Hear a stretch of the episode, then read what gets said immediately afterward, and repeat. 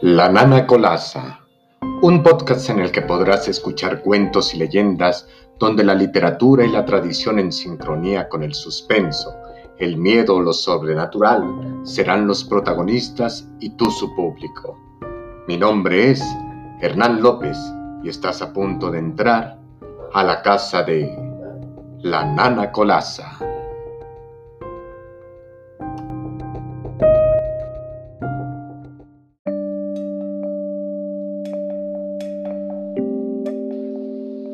En este capítulo escucharán La mulata de Córdoba, incluido en el libro México Viejo de Luis González Obregón.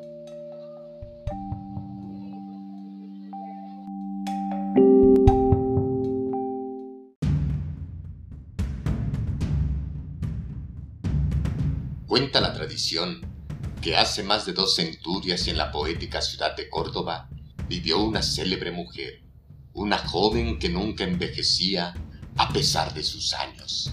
Nadie sabía hija de quién era, y todos la llamaban la mulata.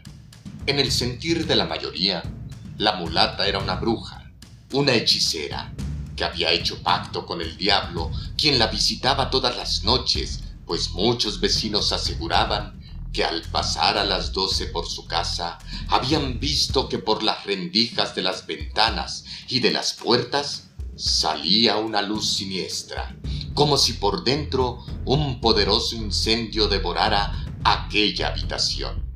Otros decían que la habían visto volar por los tejados en forma de mujer, pero despidiendo por sus negros ojos miradas satánicas y sonriendo diabólicamente con sus labios rojos y sus dientes blanquísimos. De ella se referían prodigios.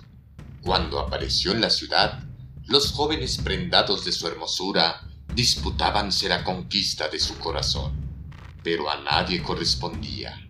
A todos desdeñaba, y de ahí nació la creencia de que el único dueño de sus encantos era el Señor de las tinieblas.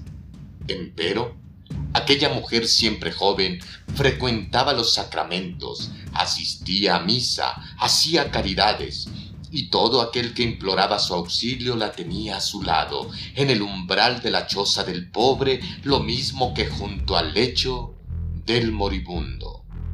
Se decía que en todas partes estaba, en distintos puntos y a la misma hora, y llegó a saberse que un día se le vio a un tiempo en Córdoba y en México. Tenía el don de ubicuidad, dice un escritor, y lo más común era encontrarla en una caverna, pero este añade, la visitó en una accesoria, aquel la vio en una de esas casucas horrorosas que tan mala fama tienen en los barrios más inmundos de las ciudades, y otro la conoció en un modesto cuarto de vecindad, sencillamente vestida, con aire vulgar, maneras desembarazadas y sin revelar el mágico poder de que estaba dotada. La hechicera servía también como abogada de imposibles. Las muchachas sin novio que iban perdiendo la esperanza de hallar marido, los empleados cesantes, las damas que ambicionaban competir en túnicos y en joyas con la virreina, los militares retirados, los médicos sin enfermos, los abogados sin pleitos, los escribanos sin protocolo y los jóvenes sin fortuna. Todos acudían a ella, todos la invocaban en sus cuitas y a todos los dejaba contentos, hartos y satisfechos. Por eso todavía hoy, cuando se solicita de alguien una cosa difícil, casi irrealizable, es costumbre exclamar, No soy la mulata de Córdoba, la fama de aquella mujer era grande, inmensa. Por todas partes se hablaba de ella y en diferentes lugares de Nueva España su nombre era repetido de boca en boca. Era en suma, dice el mismo escritor, una Circe, una Medea, una pitonisa, una síbila, una bruja, un ser extraordinario a quien nada había oculto, a quien todo obedecía y cuyo poder alcanzaba hasta trastornar las leyes de la naturaleza. Era, en fin, una mujer a quien hubiera colocado la antigüedad entre sus diosas, o a lo menos entre sus más veneradas sacerdotisas. Era un medium y de los más privilegiados, de los más favorecidos que disfrutó la escuela espírita de aquella época. Lástima grande que no viviera en la nuestra. De qué portentos no fuéramos testigos, qué revelaciones no haría en su tiempo, cuántas evocaciones, cuántos espíritus no vendrían sumisos a su voz, cuántos incrédulos dejarían de serlo. ¿Qué tiempo duró la fama de aquella mujer? ¿Verdadero prodigio de su época y admiración de los futuros siglos? Nadie lo sabe. Lo que sí se asegura es que un día la Ciudad de México supo que desde la villa de Córdoba había sido traída a las sombrías cárceles del Santo Oficio. Noticia tan estupenda, escapada Dios sabe cómo de los impenetrables secretos de la Inquisición. Fue causa de atención profunda en todas las clases de la sociedad. Fue el tema favorito de muchas conversaciones y entre los platicones de las tiendas del Parián se habló mucho de aquel suceso y hasta hubo un atrevido que sostuviera que la mulata no era hechicera, ni bruja, ni cosa parecida, y que el haber caído en garras del santo tribunal lo debía a una inmensa fortuna consistente en diez grandes barriles de barro llenos de polvo de oro. Otro de los tertulianos aseguró que además de esto se hallaba de por medio un amante desairado, que ciego de despecho denunció en Córdoba a la mulata, porque ésta no había correspondido a sus amores.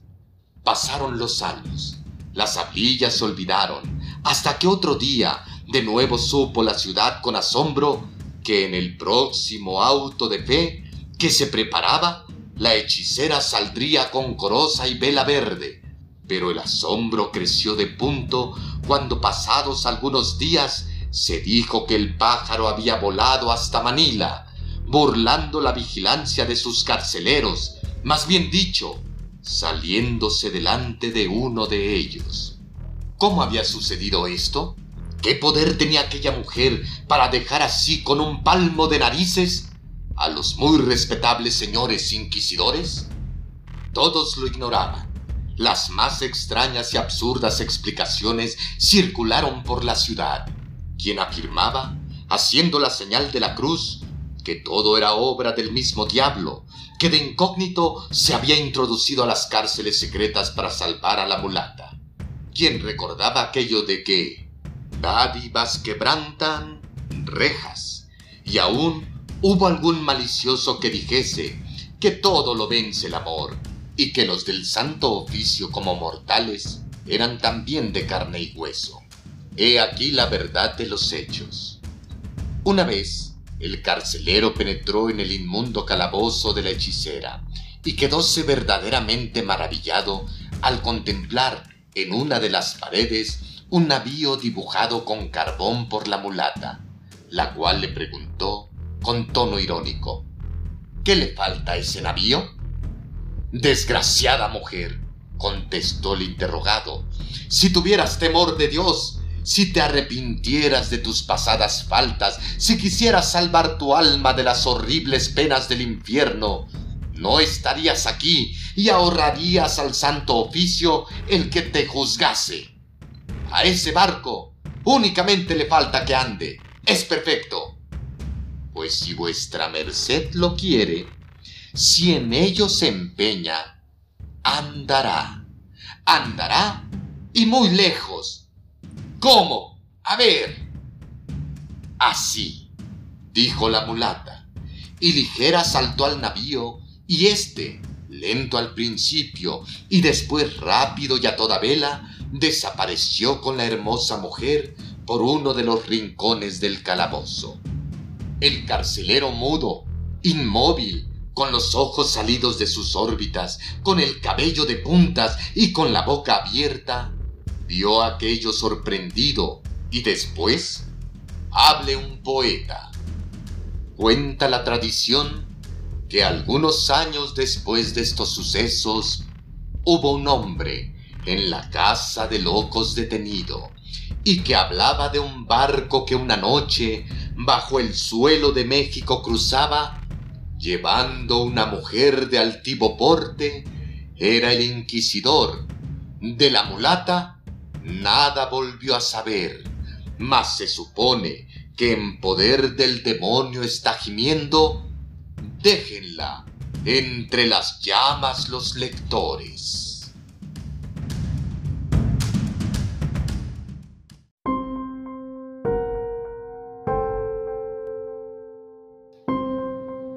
Espero hayan disfrutado de la leyenda La mulata de Córdoba. Nos vemos en el siguiente episodio, aquí, cuando entremos a la casa de la nana Colasa.